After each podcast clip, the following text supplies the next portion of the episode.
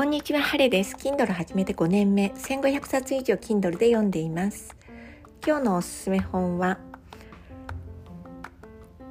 青山由美子さん、室田育子さん、村井理子さん3人で書いた交換日記のような本です。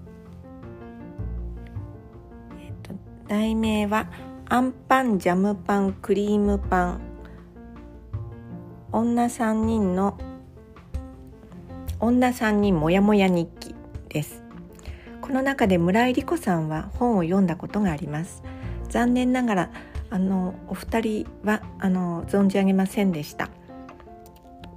昨年コロナで自粛生活が始まってからの書くことをなりわいとしたこの3人の方がどういうふうに感じて考えて生活していたかというところを交換日記風に書いています。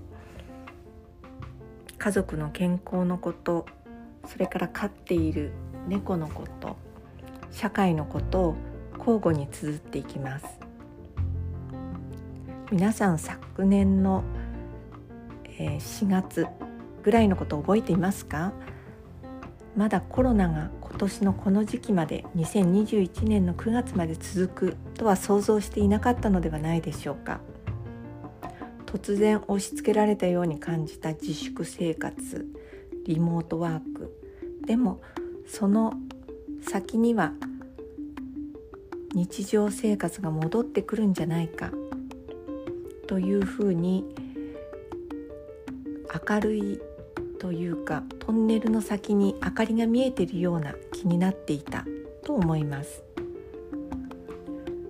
この最初の自粛明けまで書いてあるこの日記ですけどそんな明るさで書かれています。